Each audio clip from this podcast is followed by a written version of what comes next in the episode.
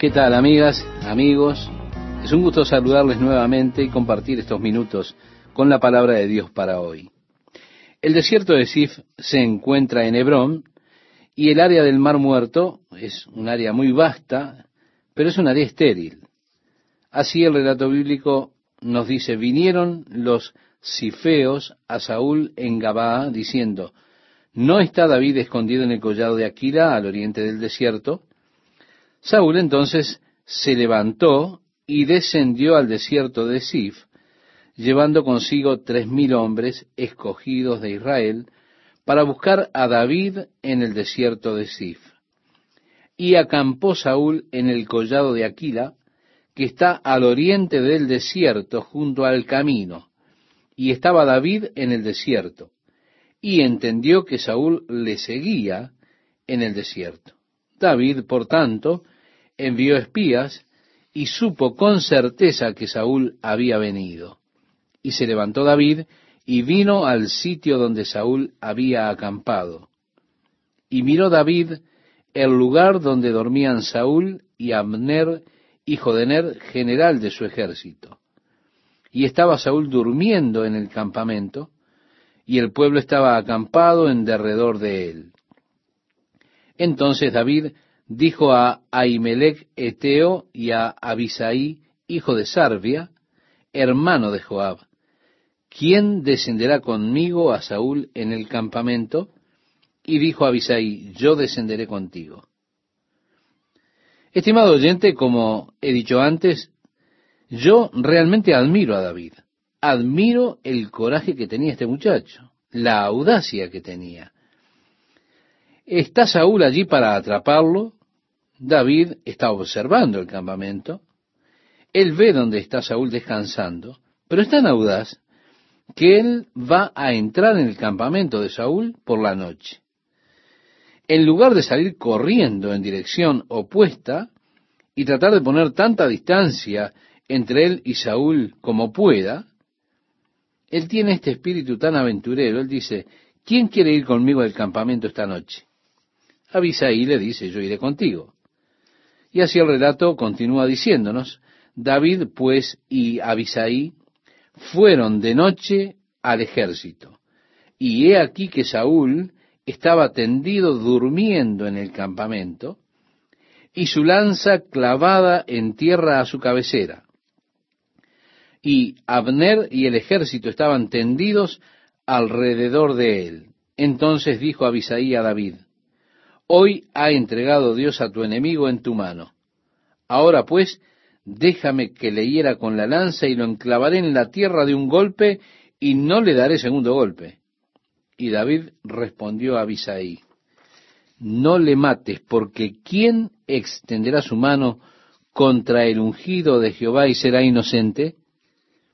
Yo tengo que tener mucho respeto por esta situación, por esta condición de respeto que tenía David hacia el ungido de Dios, a pesar de que la unción de Dios, por todos los propósitos prácticos, ya había sido sacada de Saúl.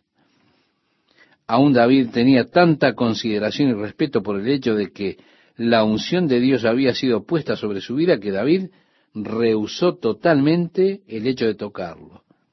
Porque Dios había dicho en la ley, no toquéis, dijo, a mis ungidos, ni hagáis mal a mis profetas. Usted puede encontrar esto en el primer libro de las crónicas de los reyes, en el capítulo 16, versículo 22. Si Dios coloca una protección realmente en torno a sus siervos ungidos. Esta es una de las ventajas que tenemos en el ministerio. Hay muchas penas, muchas penurias que tenemos en el ministerio. No todas son experiencias lindas. Tenemos que atravesar por muchas penas en el ministerio, experiencias duras. Y usted sabe que uno no es infalible, uno puede cometer muchos errores, pero uno de los beneficios es que Dios permanece con uno. Permanece con usted si es su siervo. Cuando yo estoy aquí ministrando la palabra de Dios, no estoy solo. El Señor está conmigo. Es maravilloso conocer el poder de Dios sobre su vida y verlo a Dios rodeando su vida. Hay muchas personas en la iglesia que sienten que ellos pueden dirigir mejor que yo esta iglesia. Permítame confesarle, yo no sé cómo dirigir la iglesia. Es más, ni siquiera pretendo saberlo. Hago mi mejor esfuerzo para obtener mis órdenes de parte de Dios. Pero hay personas que sienten que son como el Señor, que ellos pueden venir y darme órdenes y buscan ellos conformarme a su propia imagen. Mi esposa ha intentado hacerlo por años.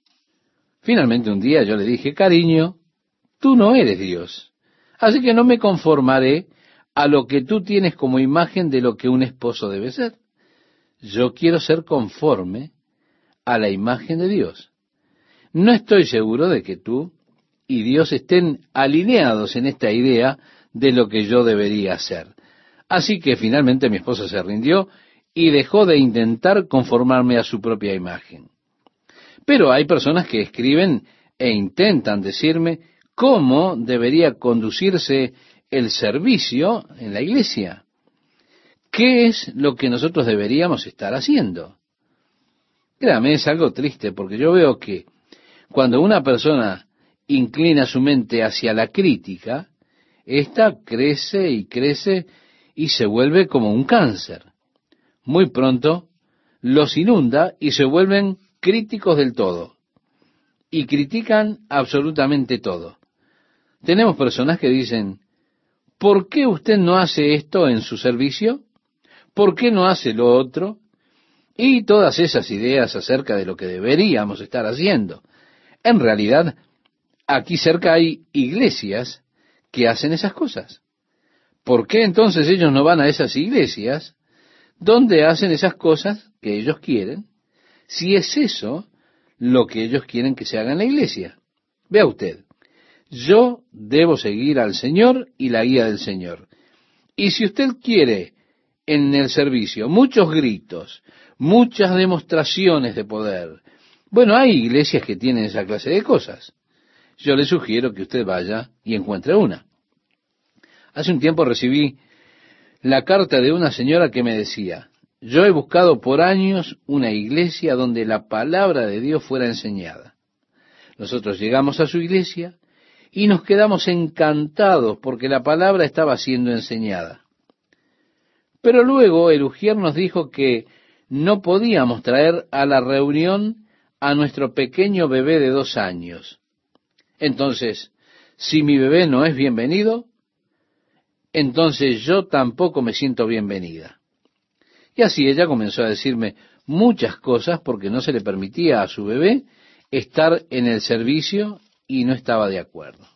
Yo le contesté y le dije que nosotros tenemos unos 180 a 220 bebés de dos años y de menos edad que vienen los domingos por la mañana. Que si todos esos bebés están durante el servicio, nadie sería capaz de oír la enseñanza de la palabra de Dios. Así que le dije que oraba para que el Señor le ayudara a encontrar una iglesia en la cual la palabra de Dios fuera enseñada y donde su bebé fuera bienvenido. Pero también espero que si su bebé es bienvenido, ella sea capaz de escuchar el servicio y la enseñanza de la palabra en esa iglesia tan particular que ella encontrara. Hay una razón por la cual nosotros no tenemos niños en nuestros servicios. Es para que podamos ministrar a las personas en un nivel adulto, con un alto nivel de atención, para que no se distraigan con los niños entrando y saliendo y los bebés llorando y demás. Esa es la forma en que el Señor nos ha guiado a hacerlo. Ahora, si usted quiere ir a una iglesia donde pueda tener a su bebé sentado en su falda y llorando durante todo el servicio, durante todo el sermón, sin duda hay iglesias que le permitirán hacerlo. Para mí es interesante que en el Nuevo Testamento Jesús dice cómo las personas daban vuelta a la ley que dice que debemos honrar a nuestro padre y madre, que no hay que maldecirlo, y si usted lo hace, usted morirá. Así que ellos desarrollaron eso, por ejemplo, como las personas en Israel que decían, yo hablaré con el rabino, y ellos siempre, mire, cuando había una ley encontraban alguna salida. Así que en el día de reposo, usted por ejemplo, no debe gastar dinero. Pero ahora usted puede utilizar tarjeta de crédito. En el día de reposo puede usar las tarjetas. ¿Por qué? Y porque eso no es dinero, ¿ve? Ellos siempre le encuentran alguna vuelta. Ellos decían, si usted le avisa a su padre y madre antes de maldecirlos, diciéndole, esto que te voy a dar es para tu beneficio, es para tu bien. Pero yo quiero que ustedes sepan que para mí ustedes son unas personas desagradables. Entonces usted podía decirle todo lo que quería. Mientras tanto, usted llevara un regalo para ellos, les dijera, esto es un regalo para ustedes, este regalo es para el beneficio de, de ustedes, es para su propio bien, entonces después podía decirle lo que quería.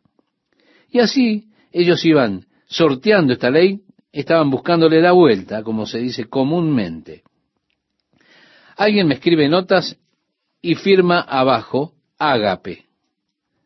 Bien, debido a que ellos abajo, en la parte final de las notas, escriben ágape, ellos creen que me pueden decir toda clase de cosas críticas, porque después de todo, ellos al final ponen ágape.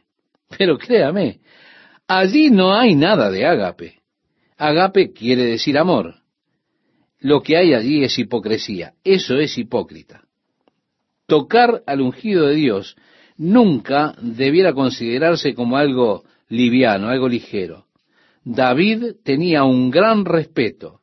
Él no tocaría jamás la vida de Saúl.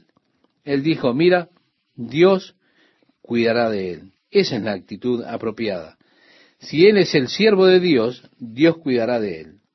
Pablo dijo, ¿tú quién eres que juzgas al criado ajeno? Para su propio Señor está en pie o cae.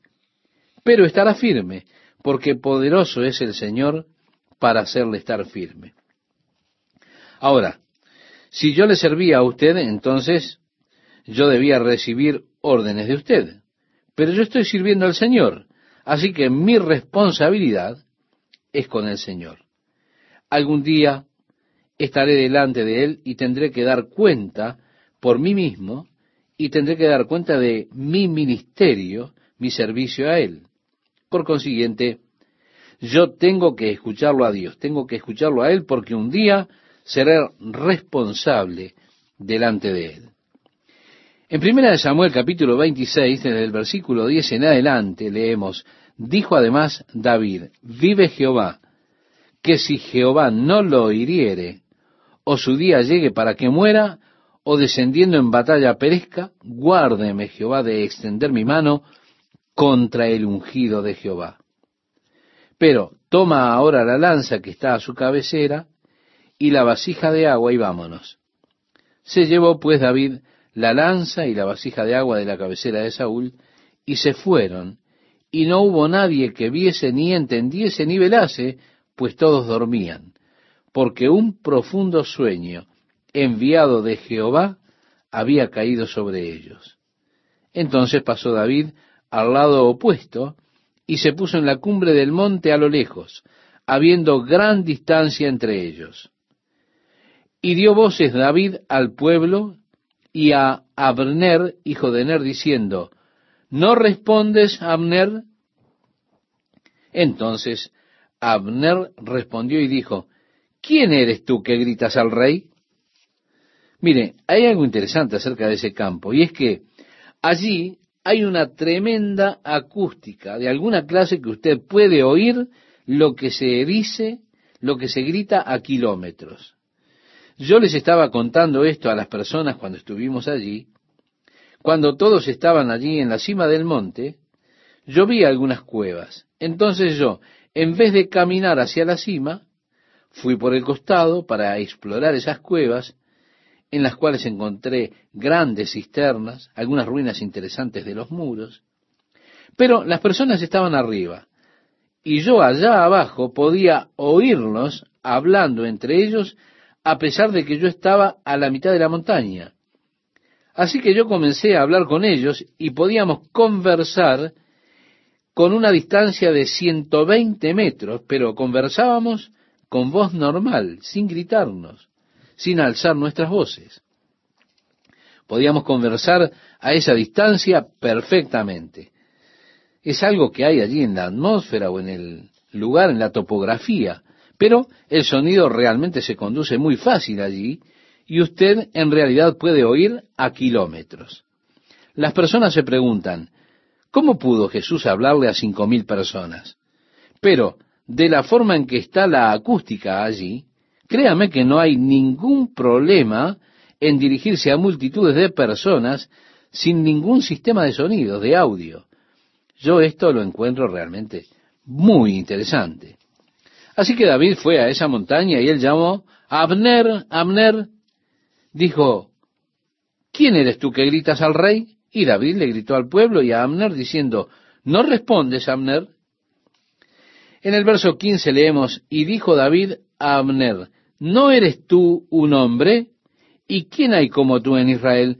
¿Por qué, pues, no has guardado al rey tu señor? Porque uno del pueblo ha entrado a matar a tu señor el rey. Esto que has hecho no está bien. Vive Jehová, que sois dignos de muerte, porque no habéis guardado a vuestro Señor, al ungido de Jehová. Mira pues ahora, ¿dónde está la lanza del rey y la vasija de agua que estaba a su cabecera? David está en cierta forma regañando a Abner, el general de Saúl, diciéndole, tu trabajo es guardar al rey y tú no estás haciendo un buen trabajo. Tú deberías morir. Alguien vino para destruir al rey y tú estabas durmiendo. Mira dónde está la lanza y la vasija de agua del rey. Y conociendo Saúl la voz de David, dijo, ¿no es esta tu voz, hijo mío David? Y David respondió, mi voz es, Rey, Señor mío. Y dijo, ¿por qué persigues así, mi Señor, a tu siervo? ¿Qué he hecho? ¿Qué mal hay en mi mano? Yo creo que una de las frases de David todo el tiempo, si usted analiza lo que ya hemos estudiado, el texto de Primera de Samuel especialmente, hay muchas oportunidades en las cuales David se presenta con esta pregunta, diciendo, ¿qué he hecho? Él siempre estaba diciendo esto, siempre estaba con esta pregunta. ¿Qué he hecho? Él parece que siempre estaba en problemas, ¿se da cuenta? Porque para hacer este tipo de preguntas, uno podría pensar, está en problemas. Y siempre, por muy poco o por alguna causa, por algún acontecimiento, él decía, ¿qué he hecho? Preguntaba así. Recuerda cuando está Goliat desafiando a el ejército de Israel, llega David al campamento donde estaban sus hermanos allí preparándose para la lucha contra el ejército de los filisteos, y Goliat salió. Allí David comienza a preguntar, comienza a decir, oigan, ¿por qué se esconden? ¿Por qué uno de ustedes no va a pelear con él? Y su hermano intentó realmente ubicarlo le regañó y le dijo para qué había venido allí al campamento. ¿Y David qué fue lo que dijo? Dijo, oye, ¿qué he hecho? Yo solo hice algunas preguntas. Y aquí con Saúl también le vemos haciendo esta clase de pregunta. ¿Qué he hecho para que me persigas así? ¿Qué tal amigos? ¿Cómo están? Es un gusto saludarles y además quiero invitarles especialmente para que estén acompañándonos en este programa por el tema que se va a tratar. Creo que es de real importancia ver la diferencia, como decía Esteban, entre confesión y arrepentimiento. Así que le animo a que esté buscando este pasaje y me acompañe en primera instancia en la lectura del mismo. Dice así, ruego pues que el rey mi señor oiga ahora las palabras de su siervo. Si Jehová te incita contra mí, acepte él la ofrenda. Mas si fueren hijos de hombres, malditos sean ellos en presencia de Jehová, porque me han arrojado hoy para que no tenga parte en la heredad de Jehová, diciendo, ve y sirve a dioses ajenos. No caiga, pues, ahora mi sangre en tierra delante de Jehová, porque ha salido el rey de Israel a buscar una pulga, así como quien persigue una perdiz por los montes. Entonces dijo Saúl, he pecado, vuélvete, hijo mío David, que ningún mal te haré más, porque mi vida ha sido estimada preciosa hoy a tus ojos. He aquí yo he hecho neciamente y he errado en gran manera. Sí, estimado oyente, aquí tenemos la confesión de Saúl, una confesión de él. Y, como decíamos en el programa anterior, si la frase de David era, ¿qué he hecho? La frase de Saúl era, he pecado. Pero Saúl nunca se arrepintió. Solo declaraba el hecho. Y créame, eso es algo trágico. Muchas personas lo hacen hoy. Hay muchas personas que dicen, he pecado, pero no cambian. Es necesario más que la confesión de culpa. Es el cambio del pecado lo que es realmente importante. Si no se arrepienten, decía Jesús, perecerán. Y arrepentirse significa girar hacia el lado opuesto. Así que no es solo decir, oh, he pecado. No, no, se trata de convertirse de su pecado. Eso es lo importante para el Señor. Aquí vemos a Saúl nuevamente, y muchas veces, en muchas ocasiones, él se vio enfrentado por Samuel el profeta, y él decía, oh, he pecado pero luego no había ninguna señal de arrepentimiento. He pecado, he actuado neciamente, he errado en gran manera. Esa era la confesión de Saúl, por supuesto. Es una confesión trágica, es la verdad. Él actuó neciamente durante toda la vida. Él era un hombre que había sido dotado por Dios con muchos talentos naturales, con muchas habilidades. Fue un hombre al que se le dieron todas las oportunidades por parte de Dios, y aún así, un hombre que desperdició esas oportunidades de ser realmente un siervo de Dios. Fue un hombre, Saúl, que fracasó al hacer la obra de Dios. A pesar de tener todo lo que él necesitaba para haber sido un maravilloso rey en Israel, él se enorgulleció, se exaltó, se levantó con orgullo y actuó neciamente. Sí, erró en gran manera. Así que su autobiografía, podríamos decir, es esta. He pecado, he actuado neciamente, he errado en gran manera. El versículo 22 nos dice, y David respondió y dijo, He aquí la lanza del rey, pase acá uno de los criados y tómela. Y Jehová pague a cada uno su justicia y su lealtad, pues Jehová te había entregado hoy en mi mano, mas yo no quise extender mi mano contra el ungido de Jehová. Y he aquí como tu vida ha sido estimada preciosa hoy a mis ojos, así sea mi vida a los ojos de Jehová, y me libre de toda aflicción. Y Saúl dijo a David, Bendito eres tú, hijo mío David, sin duda emprenderás tú cosas grandes y prevalecerás. En lo profundo Saúl sabía que David algún día habría de tomar el trono de Israel. Él estaba intentando proteger el trono. Él quería pasárselo a alguno de sus hijos. Pero aún así en su corazón Saúl sabía que Dios había ungido a David y que David era el rey ungido por Dios. Saúl dijo a David, bendito eres tú, hijo mío David, sin duda emprenderás tú cosas grandes y prevalecerás. Entonces David se fue por su camino y Saúl se volvió a su lugar.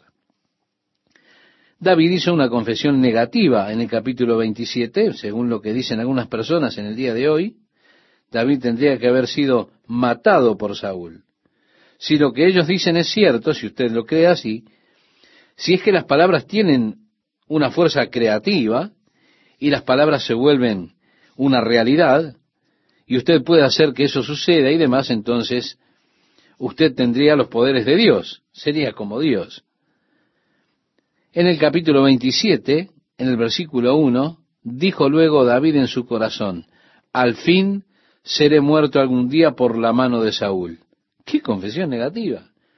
Él decía, un día Saúl me matará. Ahora, si lo que enseñan estas personas en el día de hoy es cierto, entonces debería seguir en nuestro relato, en el relato bíblico, el día en que Saúl mató a David. Pero eso no sucedió.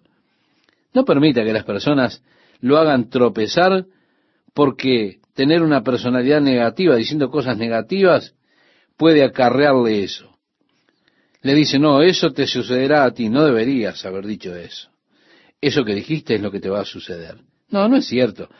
Hay muchas personas negativas a las que le suceden cosas positivas y muchas personas positivas a las que le suceden cosas negativas.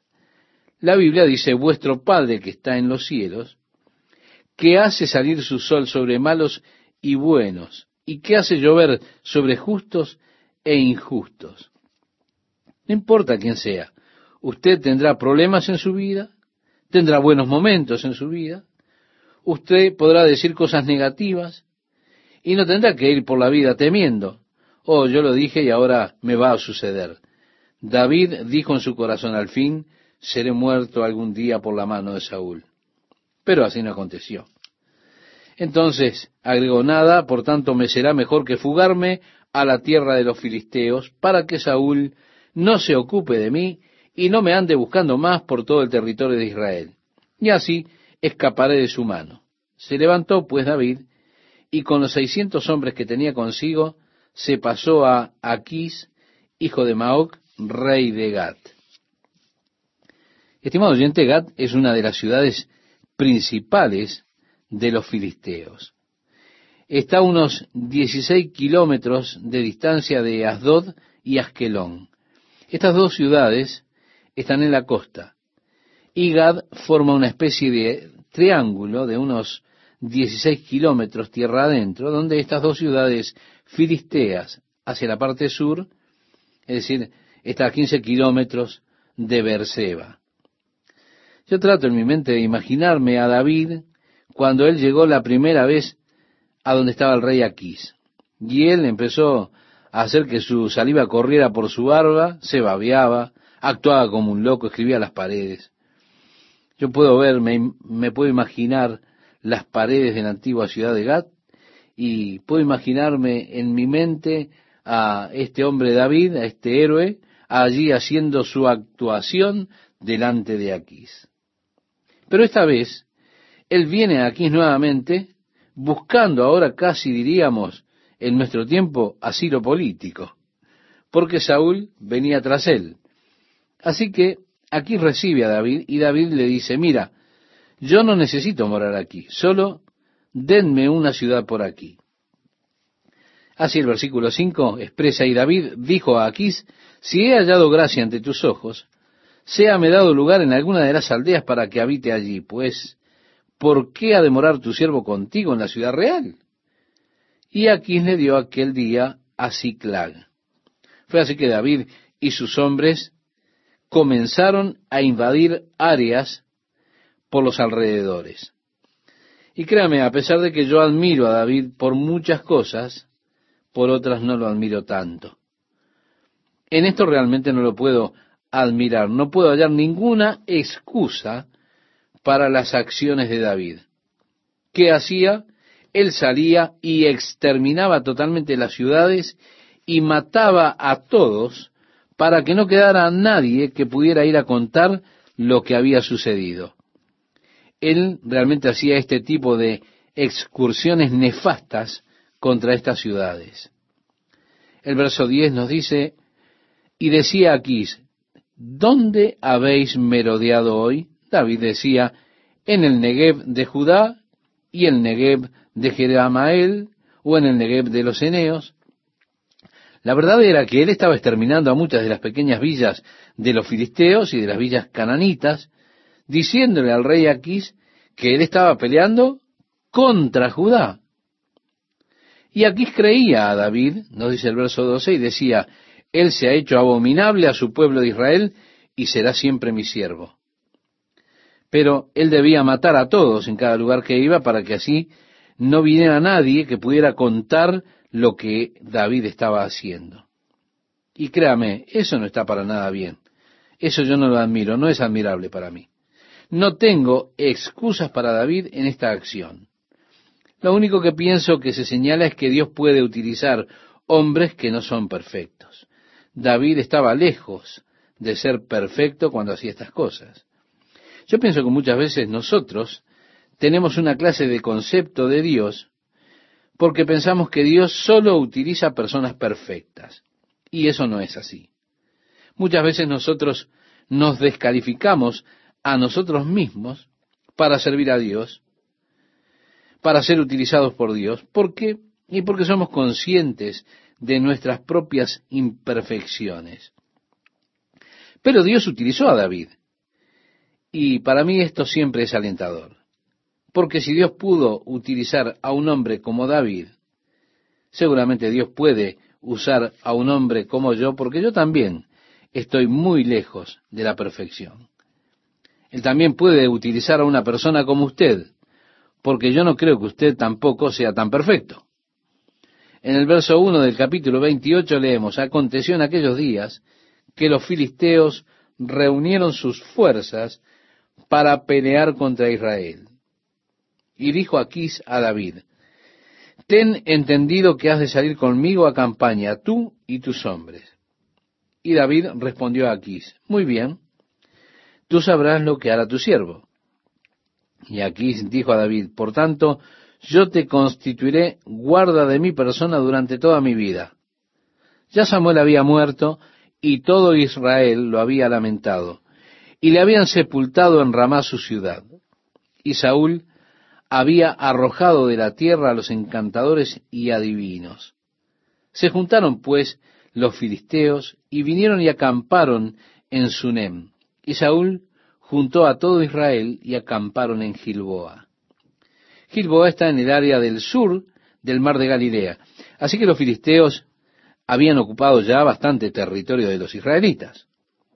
En el verso 5 leemos, y cuando vio Saúl el campamento de los filisteos, tuvo miedo, y se turbó su corazón en gran manera, y consultó a Jehová, pero Jehová no le respondió ni por sueños, ni por Urim, ni por profetas. Mire, Dios habla con nosotros de muchas maneras diferentes. ¿Sí? Yo creo que Dios puede hablarnos por sueños. Personalmente yo no creo haber tenido algún sueño que tenga algún significado espiritual alguna vez. Pero ahora que me estoy acercando a la edad que las escrituras dicen, vuestros ancianos soñarán sueños, tal vez algún día comenzaré a tener algún sueño con significado espiritual. Permítame decir esto, si bien en mi propia creencia nunca he tenido un sueño con significado espiritual, eso no me detiene para pensar que tal vez algún día pueda tener yo un sueño con significado espiritual. Yo estoy abierto a eso. Ahora, solo porque nunca lo tuve, yo no digo, bueno, Dios ya no habla a los hombres a través de los sueños. Yo creo que Dios aún puede hablar a las personas a través de los sueños y yo estoy abierto a soñar. Si Dios quiere hablarme por un sueño, estoy preparado para eso. Si así sucede, yo me sentiré emocionado y muy feliz porque Dios me habló a mí en un sueño. Mire, Dios también habla a las personas a través de visiones. Yo he tenido visiones en las cuales Dios me habló. Porque Dios habla a las personas a través de los profetas también. Y créame, yo he tenido la palabra de Dios viniendo a mí a través de hermanos y hermanas ungidos por Dios, y he reconocido esa palabra como palabra de Dios para mí. En el Antiguo Testamento Dios también habló a través del Urim y el Tumim, los cuales eran parte de las vestiduras del sacerdote, de lo cual ya hemos estudiado. Eran una pequeña bolsita que él llevaba, y según dicen, allí tenían una piedra negra y una piedra blanca, que la piedra negra era un no y la piedra blanca era un sí. Si realmente era así, no lo sé. Pero de alguna forma Dios habló a través del Urim y el Tumim. Las palabras Urim y Tumim significan luz y perfección. Podría ser que en lugar de piedras, las cuales se volvieron algo tradicional, fueran alguna cosa que se encendiera cuando Dios decía que sí. Pero Dios no estaba respondiendo ahora a las oraciones de Saúl por ninguno de estos medios. Estos medios a los que ellos estaban acostumbrados. No obstante, estoy interesado en Dios cuando me habla a mí. Dios habló a alguno de ellos por medio de ángeles. Dios ha hablado y continúa haciéndolo constantemente a través de su palabra. Este, creo yo, es el lugar donde usted comienza a aprender a escuchar la voz de Dios, cuando recibe la palabra de Dios. Es tan importante que usted reciba su palabra, esté en su palabra, que Dios tenga la oportunidad de hablarle a usted a través de su palabra, de la Biblia. Así que, estimado oyente, vemos que Dios no estaba contestando las oraciones de Saúl. Y en el relato bíblico, en el capítulo 28, verso 7, nos dice, Entonces Saúl dijo a sus criados, Buscadme una mujer que tenga espíritu de adivinación, para que yo vaya a ella y por medio de ella pregunte.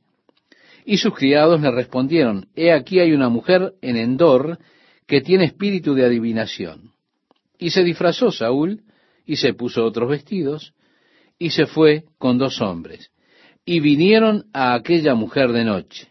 Y él dijo, Yo te ruego que me adivines por el espíritu de adivinación, y me hagas subir a quien yo te dijere. Y la mujer le dijo, He aquí tú sabes lo que Saúl ha hecho, cómo ha cortado de la tierra a los evocadores y a los adivinos. ¿Por qué, pues, pones tropiezo a mi vida para hacerme morir? Entonces Saúl le juró por Jehová, diciendo, Vive Jehová que ningún mal te vendrá por esto. Allí, por supuesto, estaba esa extraña mezcla que se producía en Saúl. Él está hablando con una hechicera, pero está jurando por Jehová, jurando que ningún mal le sucedería si ella hacía lo que él le pedía. Vive Jehová, es decir, está jurando por el Señor. Hay muchas personas que están realmente confundidas en toda su vida espiritual. Tienen una confusión total con las cosas espirituales y utilizan frases espirituales. ¿Se da cuenta?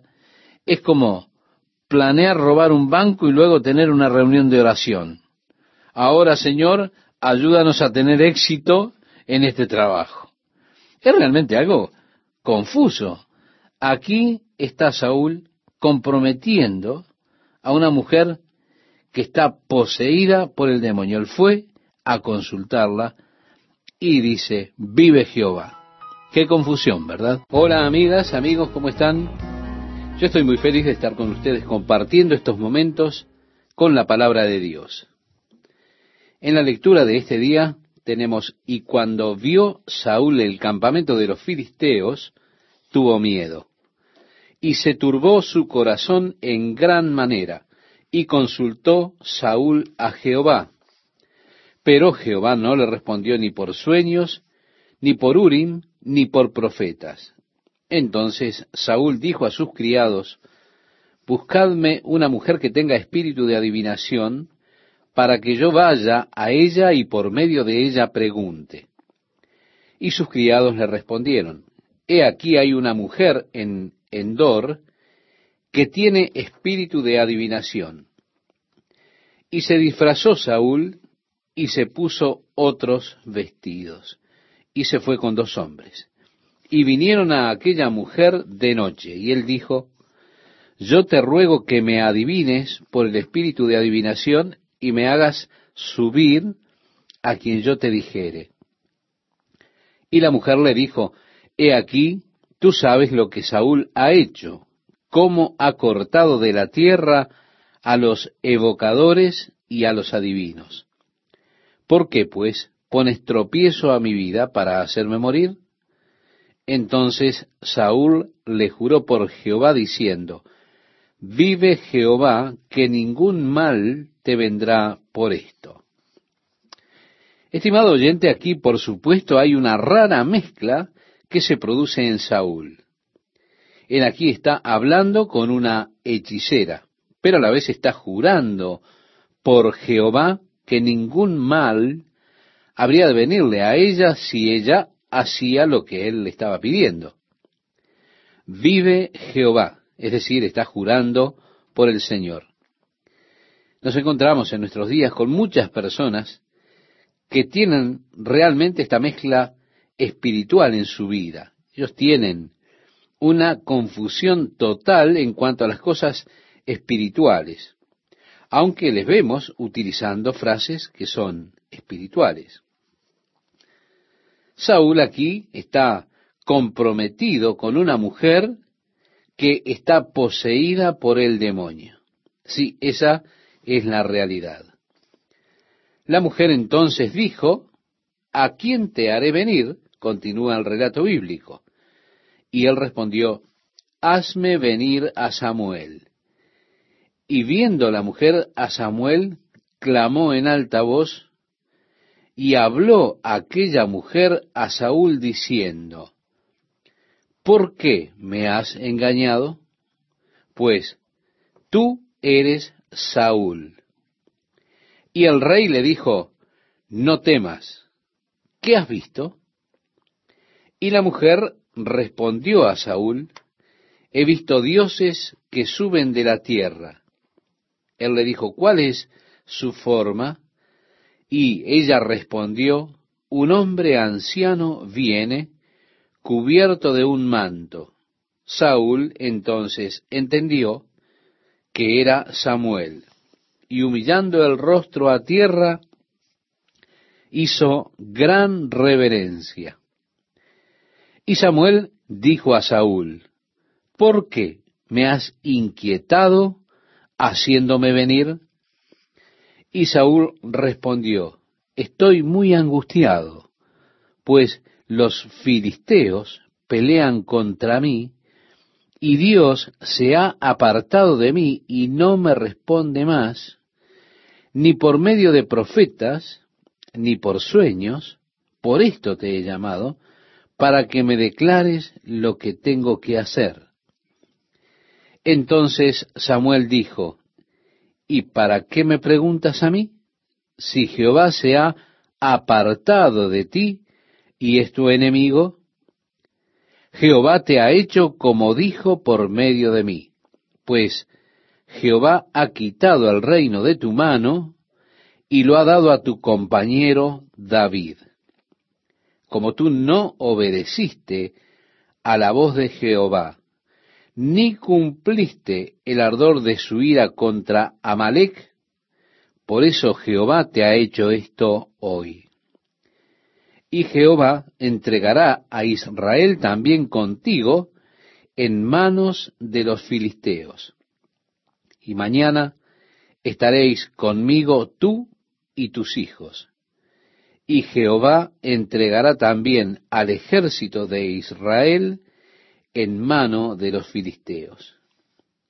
Ahora la pregunta que nosotros nos hacemos ante este pasaje que hemos leído, Samuel, ¿realmente regresó? ¿Esta bruja trajo un espíritu de la muerte? Qué preguntas, ¿verdad? Preguntas que inquietan a la cristiandad hace tanto tiempo. A mí me gusta decir que no veo razón en absoluto para no creer la historia tal cual está descripta en la palabra de Dios. Siempre siento que la interpretación obvia es siempre la interpretación correcta de la palabra de Dios. Ahora, si usted intenta forzar otra interpretación al leer este texto, el solo hecho de que usted está intentando forzar algo, eso significa que hay algo que no encaja. Yo no comprendo totalmente este asunto, pero una cosa sí puedo decirle, estimado oyente, estoy convencido que así como está escrito, de esa manera sucedió y que de alguna forma Samuel regresó. Yo creo que era, de hecho, Samuel hablando con Saúl. El espíritu de Samuel fue traído de regreso, eso es lo que creo, y creo que esa fue una experiencia genuina de tratar con los espíritus que han partido y ya están en el otro mundo. Ahora, pareciera que la hechicera misma estaba asombrada por lo que estaba sucediendo allí. Note que ella, cuando vio a Samuel, gritó. Podría ser que ella hubiera estado utilizando, como lo hacen generalmente estos medios, solo el espíritu de un demonio, que en definitiva era quien le daba información. Ahora bien, tenemos que reconocer que hay una realidad del mundo espiritual. Hay una realidad en el espiritismo. Pero, estimado oyente, tenga cuidado, usted está advertido por la palabra de Dios acerca de mantenerse alejado de esa clase de cosas. No es algo en lo que usted deba interesarse. Pero es cierto, es posible contactar entidades espirituales. Ahora, como regla general, lo que una persona está contactando es un demonio que tiene la habilidad de disfrazarse a sí mismo y aparecer como si fuera diferentes personas. Tenemos que saber que estos demonios han vivido en varias eras y estando en el reino espiritual, son capaces de observar muchas cosas. Son capaces de decirle hechos acerca de su vida y acerca de su pasado que nadie más que usted sabe. Generalmente las personas son atraídas hacia estas cosas porque porque la persona es capaz de decirles a ellos nombres, experiencias que ellos han tenido en la edad de la niñez o experiencias de su vida que solo están allí en su conocimiento, en sus corazones. Cosas que ellos nunca se las han dicho a nadie más. Y entonces ahora el Espíritu se los dice, les revela estas cosas, y estas personas se emocionan y piensan, realmente estoy contactando con el espíritu de mi madre, porque esto es algo que solamente mi madre y yo lo sabíamos. Pero no es así. Los demonios lo sabían también. Es por eso que ellos son capaces de reproducir conversaciones que usted ha tenido, experiencias que usted ha vivido. Son espíritus mentirosos que se disfrazan como si fuesen uno de sus seres queridos que ya han muerto. Hay una realidad de los espíritus de demonios. Esta mujer teniendo el espíritu de adivinación, es decir, el espíritu de un demonio, era capaz de consultar al espíritu del demonio. Hay personas que se interesan mucho en este reino del espiritismo. Algunos de ellos tienen espíritus que los guían. Ellos dirigen sus escritos, dirigen su arte. Las personas entran en toda clase de cosas utilizando a estos espíritus como guías.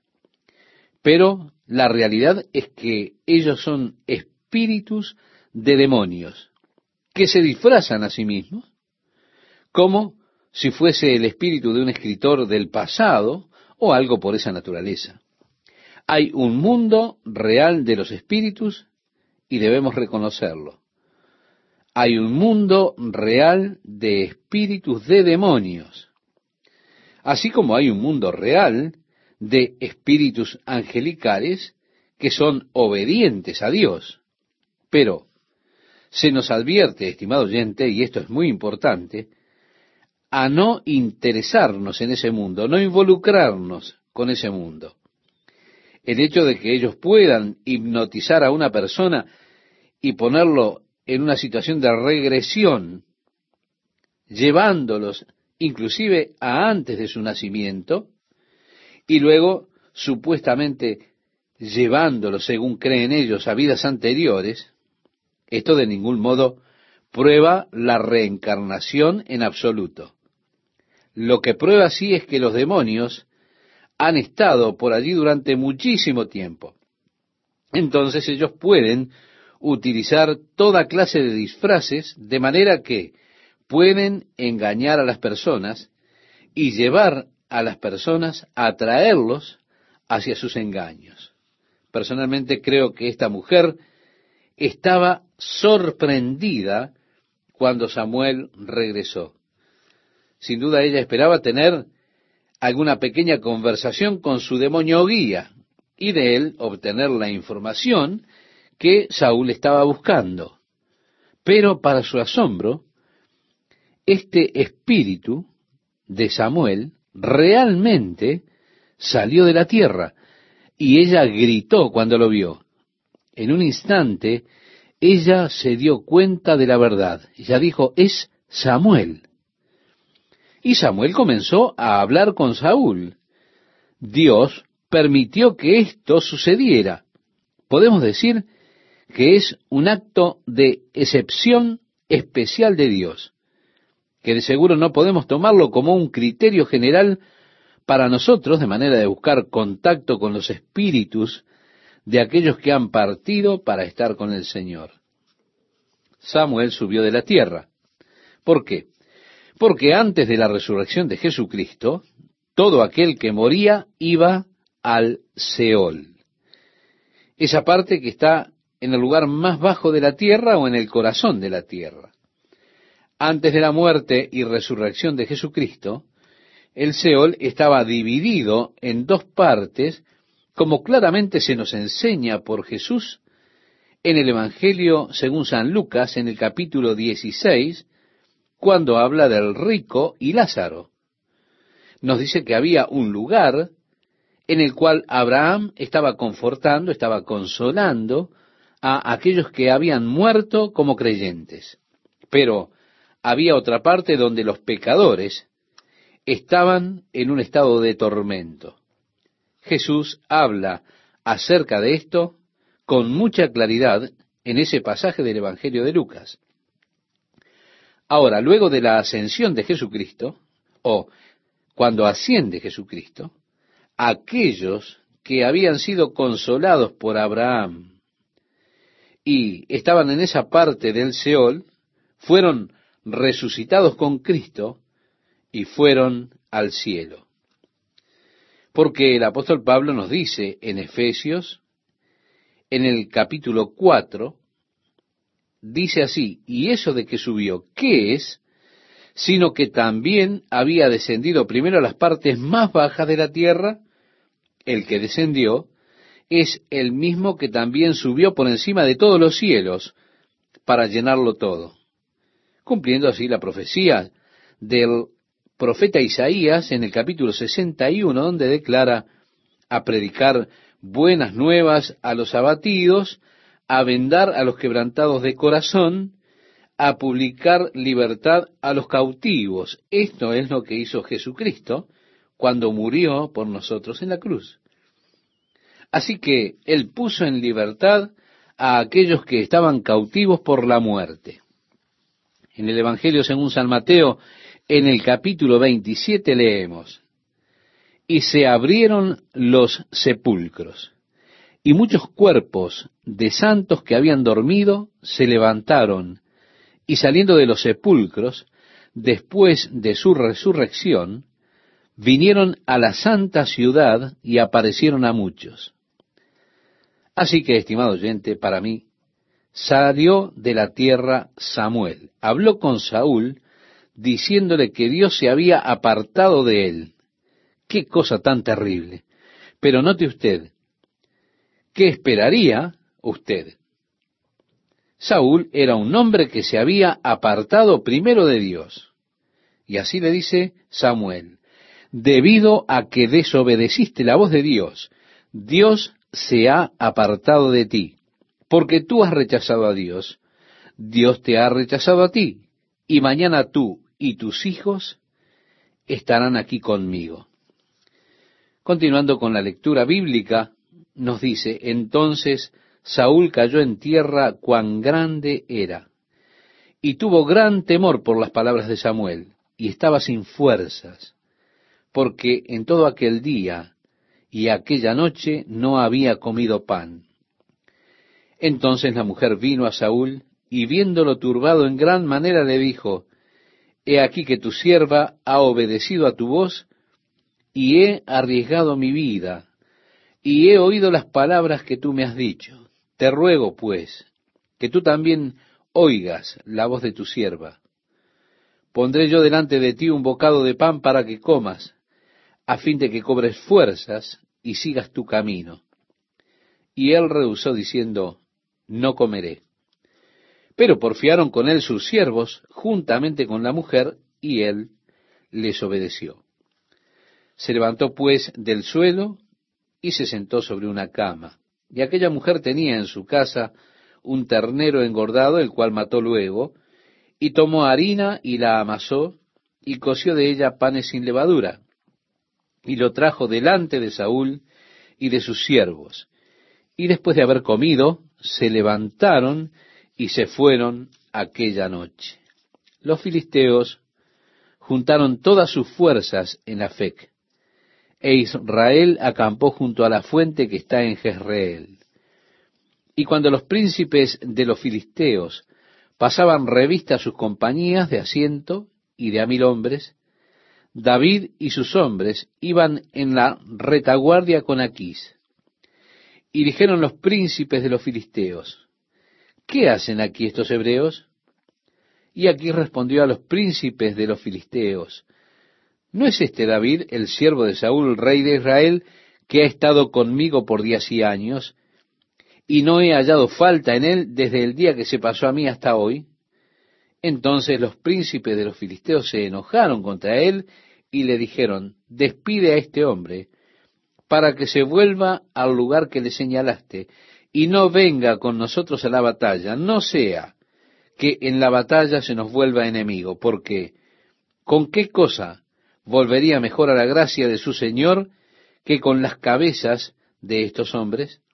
¿No es este David de quien cantaban en las danzas diciendo, Saúl hirió a sus miles y David a sus diez miles? Y Aquís llamó a David y le dijo, vive Jehová, que tú has sido recto, y que me ha parecido bien tu salida y tu entrada en el campamento conmigo, y que ninguna cosa mala he hallado en ti desde el día que viniste a mí hasta hoy. Mas a los ojos de los príncipes no agradas.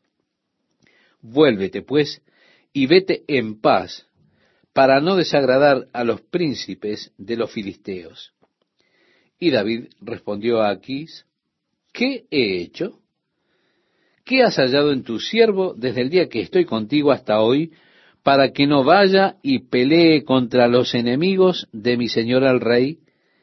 Y Aquís respondió a David y dijo, yo sé que tú eres bueno ante mis ojos, como un ángel de Dios. Pero los príncipes de los filisteos me han dicho, no venga con nosotros a la batalla. Levántate pues de mañana, tú y los siervos de tu Señor que han venido contigo, y levantándoos al amanecer, marchad. Bien, así fue que aquí David, según yo lo veo, estaba en realidad divinamente protegido por Dios de pelear contra Saúl y Jonatán y aquellos que eran sus propios amigos que estaban allí. Sí, Dios preservó a David de esta lucha contra Israel. ¿Qué tal amigas, amigos, cómo están? Nuevamente con ustedes compartiendo la palabra de Dios para hoy. Si abrió la Biblia en el pasaje que señalaba Esteban, allí leemos, cuando David y sus hombres vinieron a Ciclag al tercer día, los de Amalek habían invadido el Negev y a Ciclag, y habían asolado a Ciclag y le habían prendido fuego.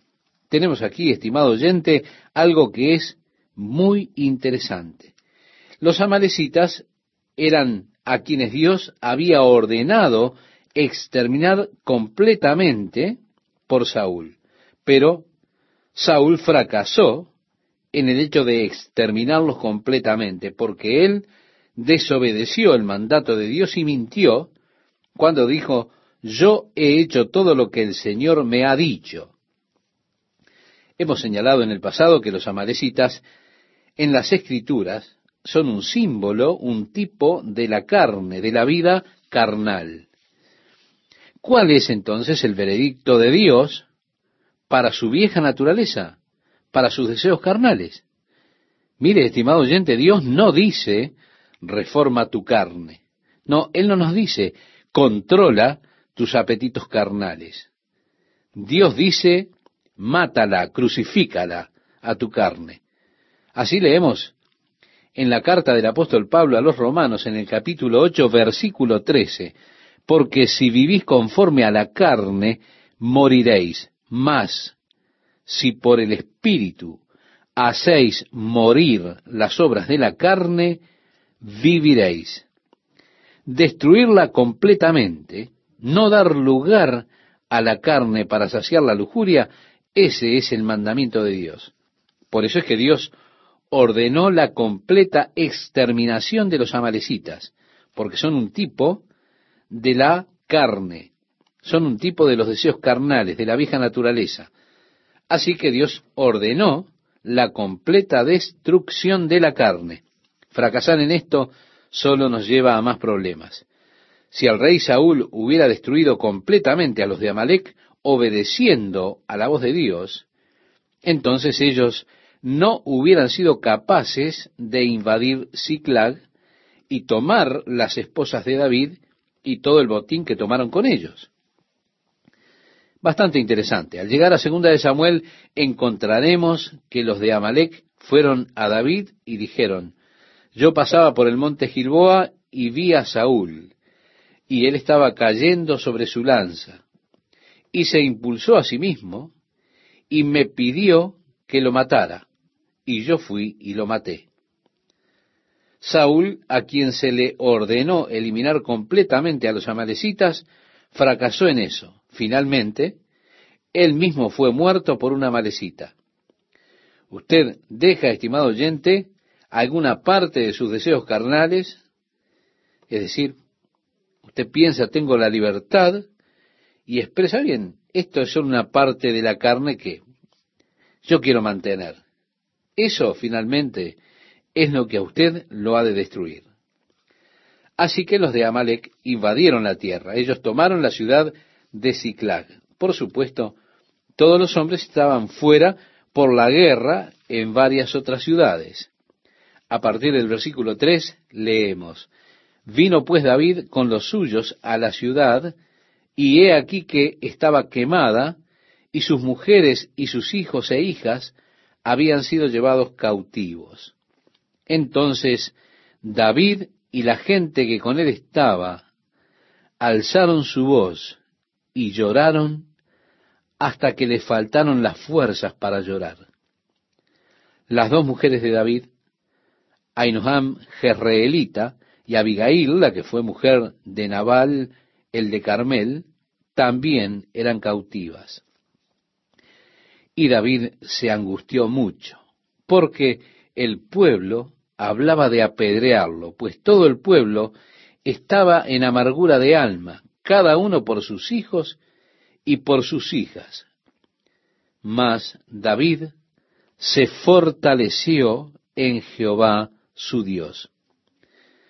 A veces es el único lugar donde usted puede hallar, estimado oyente, fortaleza. David se fortaleció en el Señor. Esta es una práctica realmente maravillosa, algo que deberíamos estar haciendo más a menudo nosotros mismos, fortalecernos en el Señor. Ahora nos preguntamos, ¿cómo fue que se fortaleció David en el Señor?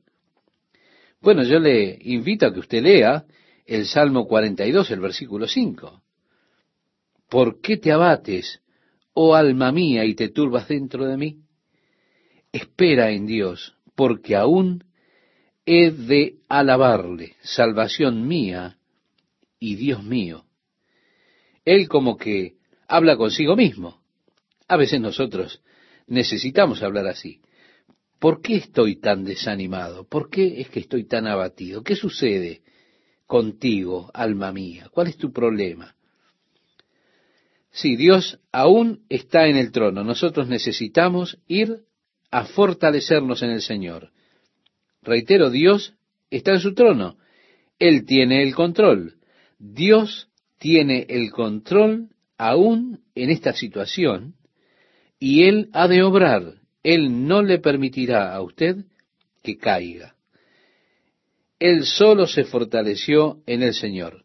Reitero, una práctica maravillosa, una que todos nosotros necesitamos aprender, porque todos nosotros enfrentaremos situaciones difíciles en nuestra vida, situaciones desalentadoras donde necesitaremos ser levantados. Y el único lugar para encontrar esto es volviéndonos al Señor y reconociéndolo, diciendo, hey, esto no está fuera de las manos de Dios. Él aún tiene el control. Él aún está en el trono. Él solucionará esto. Y gracias, Señor, porque tú lo harás. Y así usted se fortalece. Usted obtiene valor al mirar al Señor y al comenzar a balancear las cosas con la perspectiva correcta. Seguimos leyendo, estimado oyente.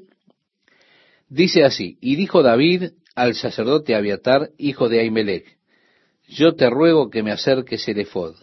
Y Abiatar acercó el efod a David. Y David consultó a Jehová diciendo, perseguiré a estos merodeadores, los podré alcanzar. Y él le dijo, síguelos, porque ciertamente los alcanzarás, y de cierto librarás a los cautivos. Partió pues David, él y los seiscientos hombres que con él estaban, y llegaron hasta el torrente de Besor, donde se quedaron algunos. Y David siguió adelante con cuatrocientos hombres, porque se quedaron atrás doscientos, que cansados no pudieron pasar el torrente de Besor y hallaron en el campo a un hombre egipcio, el cual trajeron a David y le dieron pan y comió y le dieron a beber agua. Le dieron también un pedazo de masa de higos secos y dos racimos de pasas. Y luego que comió, volvió en él su espíritu, porque no había comido pan ni bebido agua en tres días y tres noches. Y le dijo David, ¿De quién eres tú y de dónde eres? Y respondió el joven egipcio, yo soy siervo de un amalecita, y me dejó mi amo hoy hace tres días, porque estaba yo enfermo, pues hicimos una incursión a la parte del Negev, que es de los Cereteos y de Judá, y al Negev de Caleb, y pusimos fuego a Ciclal, y le dijo David, ¿me llevarás tú a esa tropa? Y él dijo, Júrame por Dios que no me matarás, ni me entregarás en mano de mi amo, y yo te llevaré a esa gente. Lo llevó pues, y he aquí que estaban desparramados sobre toda aquella tierra, comiendo y bebiendo y haciendo fiesta por todo aquel gran botín que habían tomado de la tierra de los filisteos y de la tierra de Judá. Ellos tomaron ventaja del hecho de que los filisteos y Judá habían levantado todo para tener esta gran batalla, así que ellos llegaron, dejaron mujeres y niños, solo fueron capaces de eliminar esas ciudades, tomar el botín y demás. Y continuando la lectura dice, y los hirió David desde aquella mañana hasta la tarde del día siguiente, y no escapó de ellos ninguno, sino cuatrocientos jóvenes que montaron sobre los camellos y huyeron. Y libró David todo lo que los amalecitas habían tomado, y asimismo libertó David a sus dos mujeres, y no les faltó cosa alguna, chica ni grande, así de hijos como de hijas, del robo y de todas las cosas que les habían tomado. Todo lo recuperó David. Tomó también David todas las ovejas y el ganado mayor, y trayéndolo todo delante decían, Este es el botín de David. Y vino David a los doscientos hombres que habían quedado cansados, y no habían podido seguir a David, a los cuales habían hecho quedar en el torrente de Besor. Y ellos salieron a recibir a David y al pueblo que con él estaba. Y cuando David llegó a la gente, les saludó con paz. Entonces todos los malos y perversos de entre los que habían ido con David respondieron y dijeron, porque no fueron con nosotros, no les daremos del botín que hemos quitado, sino a cada uno su mujer y sus hijos, que los tomen y se vayan. Y David dijo, no hagáis eso, hermanos míos. De lo que nos ha dado Jehová, quien nos ha guardado y ha entregado en nuestra mano a los merodeadores que vinieron contra nosotros. ¿Y quién os escuchará en este caso? Porque conforme a la parte del que desciende a la batalla, así ha de ser la parte del que queda con el bagaje, les tocará parte igual. Desde aquel día en adelante fue esto por ley y ordenanza en Israel hasta el día de hoy. Esto es, aquellos que se quedaron atrás compartieron la misma parte en el botín con aquellos que fueron a pelear a la batalla. Esto yo creo que también es una regla de Dios en el día de hoy, por ejemplo, en el área de las misiones. Si un misionero está afuera trabajando, ¿cómo puede ir él, dice la Biblia, a menos que sea enviado? Así que al enviar y sustentar misioneros, quedándonos nosotros aquí, por decirlo así, compartimos la misma recompensa, los mismos frutos del ministerio de ellos. La ley de Dios, una ordenanza, es un estatuto. Aquellos que se quedaron atrás compartan la misma recompensa con aquellos que fueron a la batalla. A partir del verso 26 leemos, Cuando David llegó a Ciclag, envió del botín a los ancianos de Judá, sus amigos, diciendo, He aquí un presente para vosotros del botín de los enemigos de Jehová. Lo envió a los que estaban en Betel, en Ramot del Negev, en Yatir, en Aroer, en Sifmot, en Estemoa, en Racal, en las ciudades de Jerameel, en las ciudades del Ceneo, en Orma, en Corazán, en Atac, en Hebrón y en todos los lugares donde David había estado con sus hombres. Vemos así que en todas estas áreas donde David y sus hombres habían andado, él envió del botín a las diferentes ciudades y a las personas en esas ciudades. Continuando la lectura, dice, los filisteos pues pelearon contra Israel, y los de Israel huyeron delante de los filisteos y cayeron muertos en el monte de Gilboa. Y siguiendo los filisteos a Saúl y a sus hijos, mataron a Jonatán, a Abinadab y a Malquisúa, hijos de Saúl. Y arreció la batalla contra Saúl, y le alcanzaron los flecheros, y tuvo gran temor de ellos. Entonces dijo Saúl a su escudero, saca tu espada y traspásame con ella, para que no vengan estos incircuncisos y me traspasen y me escarnezcan. Mas su escudero no quería porque tenía gran temor. Entonces tomó Saúl su propia espada y se echó sobre ella. Saúl fue alcanzado por una flecha y él sabía que iba a morir. Pero él temía que los filisteos vinieran y mutilaran su cuerpo, lo torturaran cuando fuera capturado. Fue así que él pidió a su escudero que lo matara, pero su escudero se resistió a ello. Entonces Saúl sacó su espada y se tiró sobre ella. Aún así, él no murió. Cuando llegamos a segunda de Samuel, encontraremos que aún él no había muerto, a pesar de lo que había hecho. Él estaba allí, y llegó este amalecita, al que Saúl le extendió la espada, y le rogó a la amalecita que lo matara, lo cual él hizo. Leemos ahora, viendo su escudero a Saúl muerto, él también se echó sobre su espada y murió con él.